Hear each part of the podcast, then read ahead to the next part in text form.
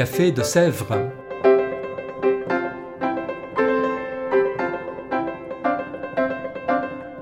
Au Café de Sèvres, on discute philosophie et théologie.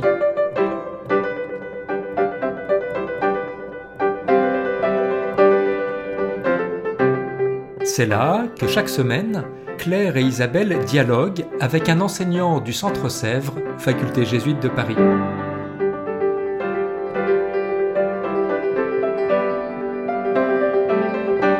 L'émission d'aujourd'hui est animée par Isabelle de la Garandrie.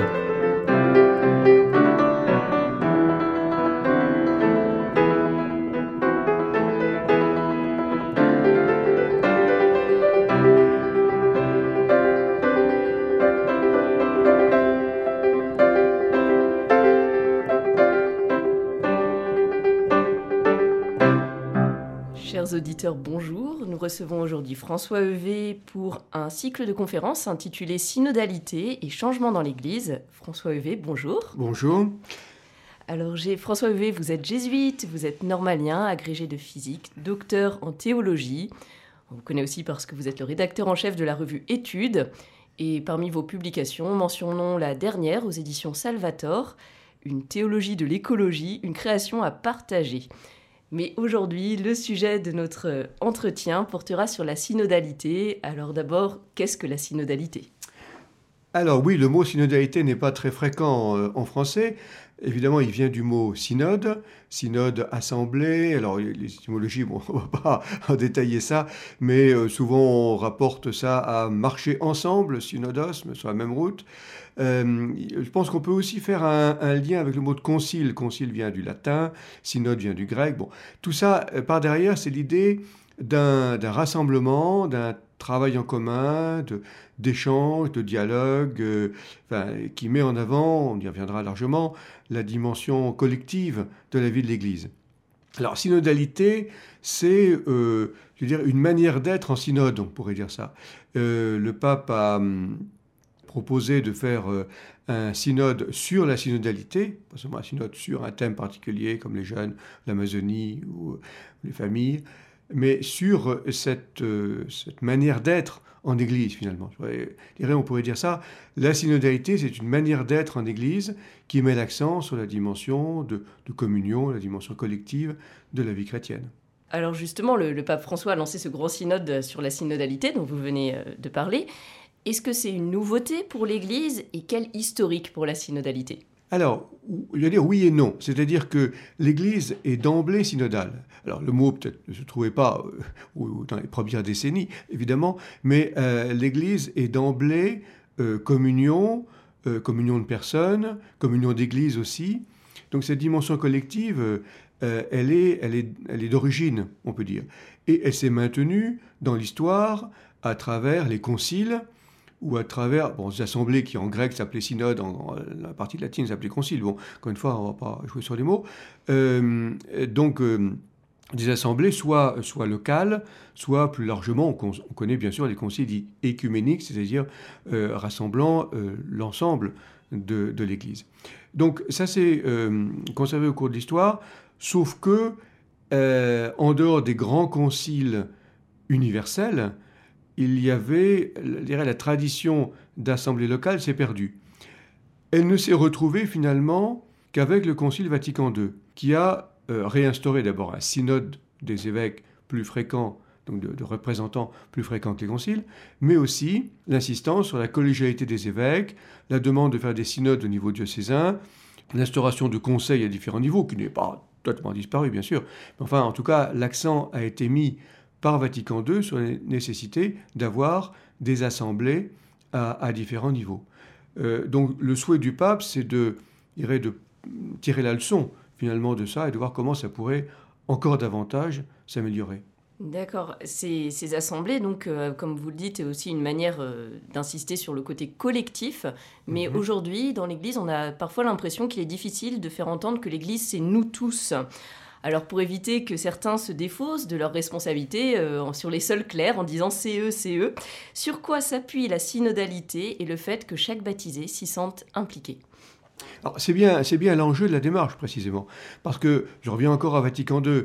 Vatican II a mis fortement en avant dans son discours sur l'Église la notion de peuple de Dieu, c'est-à-dire l'Église, c'est l'ensemble des baptisés. Euh, une autre expression très importante, traditionnelle, mais un peu oubliée, c'est euh, le sacerdoce commun des fidèles ou des baptisés. C'est-à-dire que euh, tous les baptisés participent à la, au sacerdoce du Christ. alors, on va souligner la différence entre sacerdoce ministériel pour les prêtres et sacerdoce commun pour les laïcs. Bon, on ne va pas entrer dans, les, dans ces débats un peu, un peu subtils et pas toujours du reste tout à fait clair. Mais en tout cas, cette insistance sur le, sacerdoce commun des fidèles, sur la notion de peuple de Dieu, aussi une notion qui, euh, je ne sais plus si dans le concile, en tout cas, elle est aussi traditionnelle et revenue euh, au premier plan, de, euh, alors on dira en latin, sensus fidei fidelium, sens de la foi des fidèles. C'est-à-dire que l'ensemble des fidèles a, un sens de la foi. Il n'y a, pas seulement des experts qui seraient les clercs, qui sauraient ce qu'est la foi chrétienne. Euh, c'est le flair des brebis, comme dit l'expression imagée du pape François. Hein, c'est l'ensemble. Tous les, baptisés euh, ont quelque chose à apporter, non seulement à la vie pratique de l'Église, mais aussi à sa réflexion sur l'être chrétien. Donc, l'enjeu, effectivement, de donner la parole à tous ces, à tous ces baptisés. Enfin, quand on dit fidèles, pas seulement les là aussi, c'est pas seulement les pratiquants, c'est pas simplement les prêtres ou les clercs en général, euh, c'est pas seulement les religieux, c'est pas simplement les pratiquants réguliers. Je dirais, c'est tous les baptisés, et peut-être même au-delà à la limite, qui peuvent dire quelque chose, qui peuvent, disons, euh, euh, aider, nous aider à réfléchir sur ce, qu'est être chrétien aujourd'hui. Donc on a besoin de tous pour cela. Alors bien sûr, l'enjeu, ça sera d'impliquer tout le monde. Ce n'est pas, pas une mince affaire une belle manière de, pour chacun de se sentir impliqué et apte à parler. Mais une autre crainte qu'on peut qu'on entend à propos du synode et de cette dimension, c'est que certains ont peur, donc en, entrant en démarche synodale, que l'Église forme une sorte de démocratie où ce seraient les voix les plus fortes qui obtiendraient le plus de suffrages et qui euh, deviendraient une décision pour nous tous. Est-ce que c'est le cas? Comment sortir de ce risque? Bonne question, et il n'y a pas de méthode absolument imparable. C'est-à-dire que, de fait, la tradition catholique met volontiers l'accent sur l'unanimité. Hein, la communion, euh, je parlais de collectif, mais collectif c'est encore un petit peu, plat. Euh, communion, ça veut dire, euh, oui, unanimité de l'ensemble. Arriver à cette unanimité. Bon, on sait bien qu'on n'arrive jamais à l'unanimité. Donc, lorsqu'il s'agit de prendre des décisions, le Concile Vatican II en est un bon exemple. Les discussions, alors peut-être justement la méthode consiste à favoriser les échanges, les dialogues, les conversations, euh, de façon à s'approcher le plus possible de l'unanimité. Mais à un moment donné, à la fin, il faut un vote. Et euh, même, si, même si la majorité est écrasante, il y a quand même une majorité et une minorité. On sait au Concile que ça a entraîné des, problèmes, et même un schisme après, entre euh, une partie de la minorité, justement s'est sentie mise à part et donc s'est séparée de l'Église. Donc cette question, effectivement, euh, et, euh, subsiste. Mais la bonne manière de faire, c'est de permettre à ce que le plus possible de personnes puissent s'exprimer, dialoguer et essayer d'arriver au maximum vers une position commune. Ça veut dire donc qu'il y a bien euh, des minorités, et, mais justement, on a aussi l'impression que certains sont complètement laissés sur le bord du chemin dans la gestion des grandes affaires de l'Église, que ce soit les plus pauvres, les minorités, quelles qu'elles soient. Quelle place leur donner dans une église plus synodale? Eh bien, c'est effectivement aussi un enjeu important de cette démarche, euh, cette démarche synodale, on a, on a plusieurs mois, plusieurs années, on peut dire, jusqu'en 23 pour mener ça. Euh, ce sera vraiment d'intégrer ceux qui sont, pour différentes raisons, euh, sur, le, sur le bord, soit parce qu'ils ne tiennent pas trop à y, entrer, soit parce qu'on les a mis à la porte. comment Comment aller aux périphéries, pour reprendre encore une fois l'expression du pape. Hein. Comment aller aux périphéries hein, il, plaide pour une église en sortie, pas simplement missionnaire au sens euh, d'aller vers les, non-croyants, mais d'aller vers ceux qui, sont, qui ne se sentent pas trop à l'aise en église, euh, encore une fois pour diverses raisons. Comment euh, aller vers eux, parler avec eux, leur donner la parole, les écouter. Voilà, je crois qu'il y aura vraiment un enjeu d'écoute qui sera très important dans cette démarche synodale. Euh, simplement pour rebondir là-dessus, avec les, questionnaires qui commencent à apparaître dans, les diocèses, justement, est-ce que vous avez peut-être entendu ou pas une, des, propositions faites pour justement entendre ces minorités, parce qu'on entend souvent ça dans les mmh. endroits un peu généraux et plus mmh. larges. Mmh. Alors, je n'ai pas d'exemple précis qui me viennent à l'esprit, mais je sais que dans certains endroits, enfin je suis par des, par des relations, par des amis, que dans certains endroits, des, des, équipes locales ont cherché à aller vers les personnes, à rentrer en relation avec elles, euh, des gens qu'on savait être... Euh, être catholiques, être baptisés, bon, parce qu'ils avaient, ou parce que simplement ils, avaient, ils étaient venus pour faire baptiser leurs enfants, ou parce qu'ils étaient mariés à l'église, bon, voilà, même si on ne les voyait pas à la messe, aller vers eux et parler avec eux. Alors, ça commence à un niveau très élémentaire c'est-à-dire les inviter pour un café, pour, pour une conversation, et puis ensuite, bon, on parle de tout et de rien, et progressivement, on arrive à parler de la vie de l'Église, et puis se rendre compte que, ben voilà, pourquoi vous, pourquoi vous n'êtes pas présent à la vie de l'Église, bon, essayer de savoir un petit peu plus là-dessus, et puis, euh, et souvent, les gens ont des, ont, ont des avis sur, euh, sur euh, l'être chrétien. Et l'intéressant, c'est, l'intérêt, c'est aussi de voir surgir des questions fondamentales. Ce n'est pas seulement des questions d'administration de la paroisse ou d'autres, ou, ou, de je sais pas quoi, de préparation au sacrement, mais vraiment des questions fondamentales de, sur la foi, sur euh, les mots de la foi, sur la doctrine, sur la morale. Enfin, voilà, je crois qu'il y, a un peu une remise à plat euh, qui, se fait dans, dans ce processus. Alors, euh, jusqu'où on va aller, ça, la question est ouverte évidemment, hein, mais la question est largement ouverte, mais je crois que c'est l'occasion kairos, comme on, comme on dit euh, parfois, euh, l'occasion de, de, revenir aux fondamentaux, euh, de mettre à plat des choses qui méritent d'être discutées dans le fonctionnement d'Église ou dans l'expression de la foi. D'accord, et donc se saisir de toutes les portes d'entrée et de l'attention aux personnes. Finalement, mhm. c'est une manière pour chacun aussi de se sentir doublement concerné. On est aussi dans, un contexte particulier, il faut bien le dire, assez troublé euh, dans, notre Église.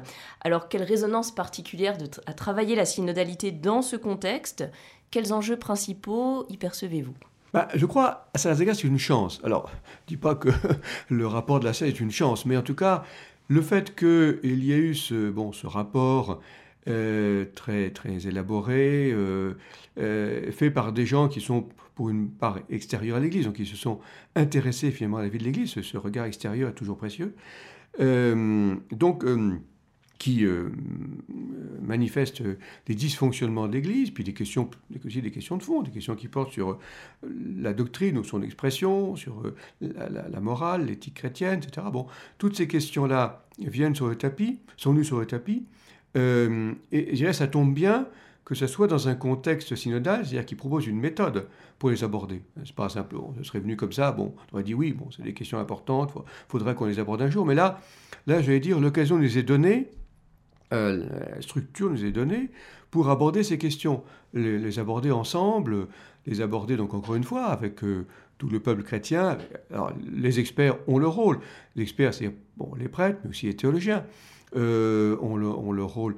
Et puis aussi euh, des, spécialistes de, euh, quoi, de gouvernance, des sciences humaines, des psychologues. Enfin, dire, euh, l'autre jour, j'ai assisté à un dialogue tout à fait intéressant entre un psychanalyste et un théologien sur la question de la paternité spirituelle. Le mot de paternité, bon, bah, c'est un peu une des clés aussi, parce que, parce que c'est pas une, source d'abus, bon, un abus de pouvoir. Donc, le, le dialogue entre, entre ces différentes instances, et je trouve tout à fait, tout à fait stimulant, tout à fait porteur. Donc, euh, crois que c'est plutôt bien que les deux événements, fortuitement, coïncident dans le temps.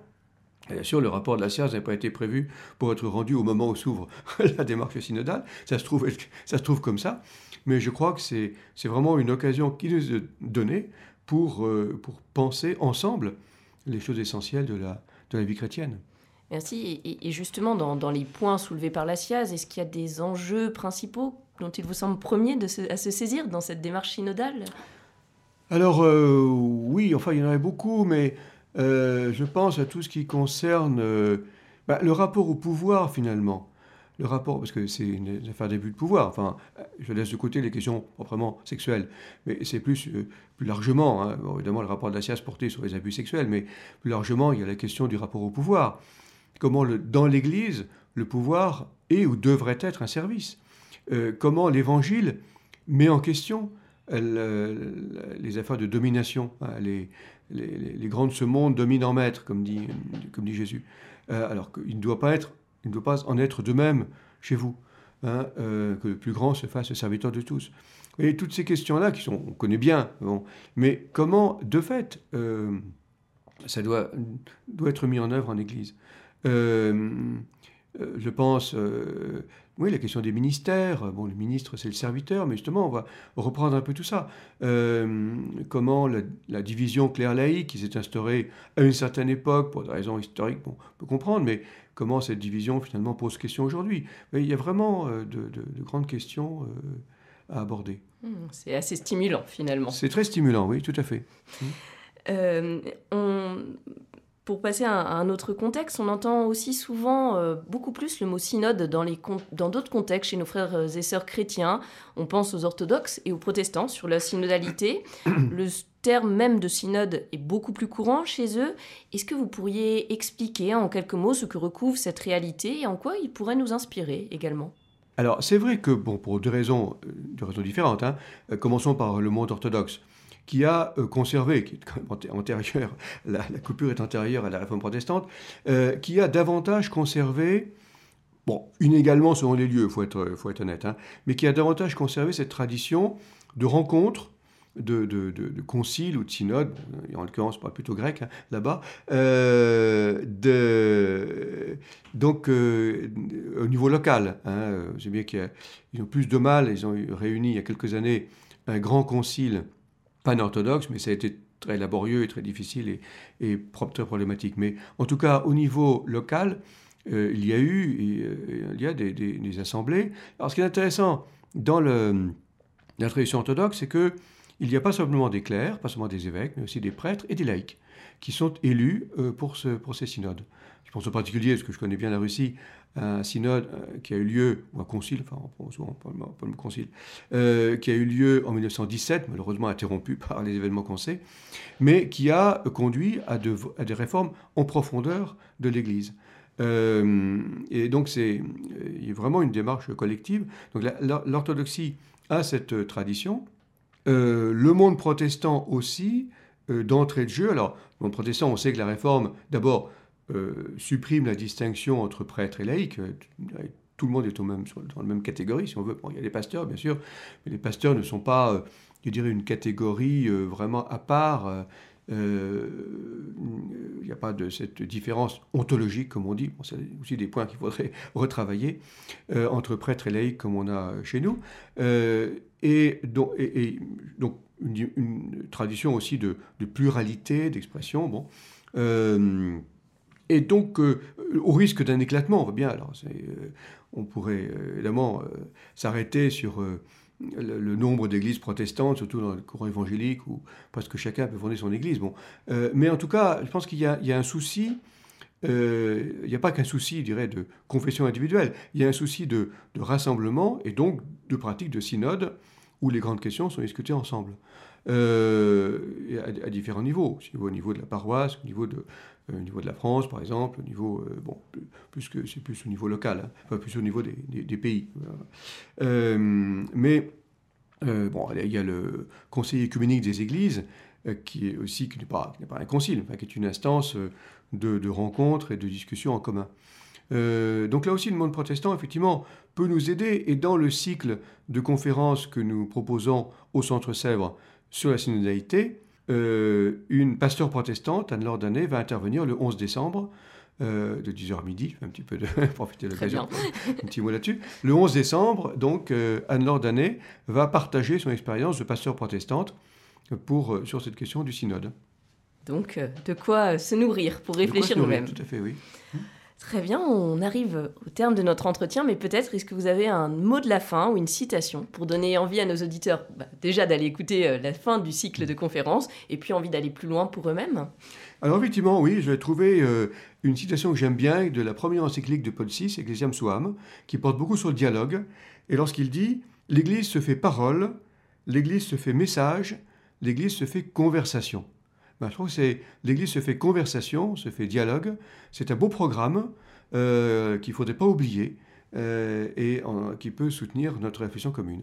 Merci beaucoup, François Evé. C'est à vous. Au revoir euh, à chacun et à bientôt pour un prochain épisode du Café de Sèvres.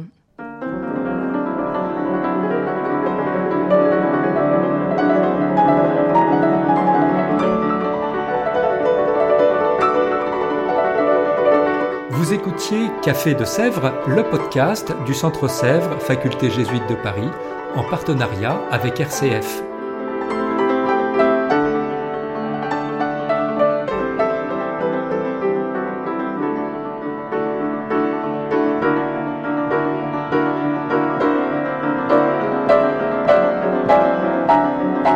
Pour ne rater aucun épisode, abonnez-vous sur votre application préférée.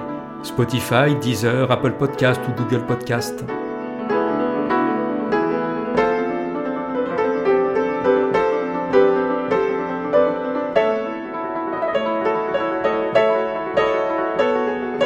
Et sur notre site internet www.centresèvres.com, découvrez l'ensemble de nos cours et conférences en philosophie et théologie.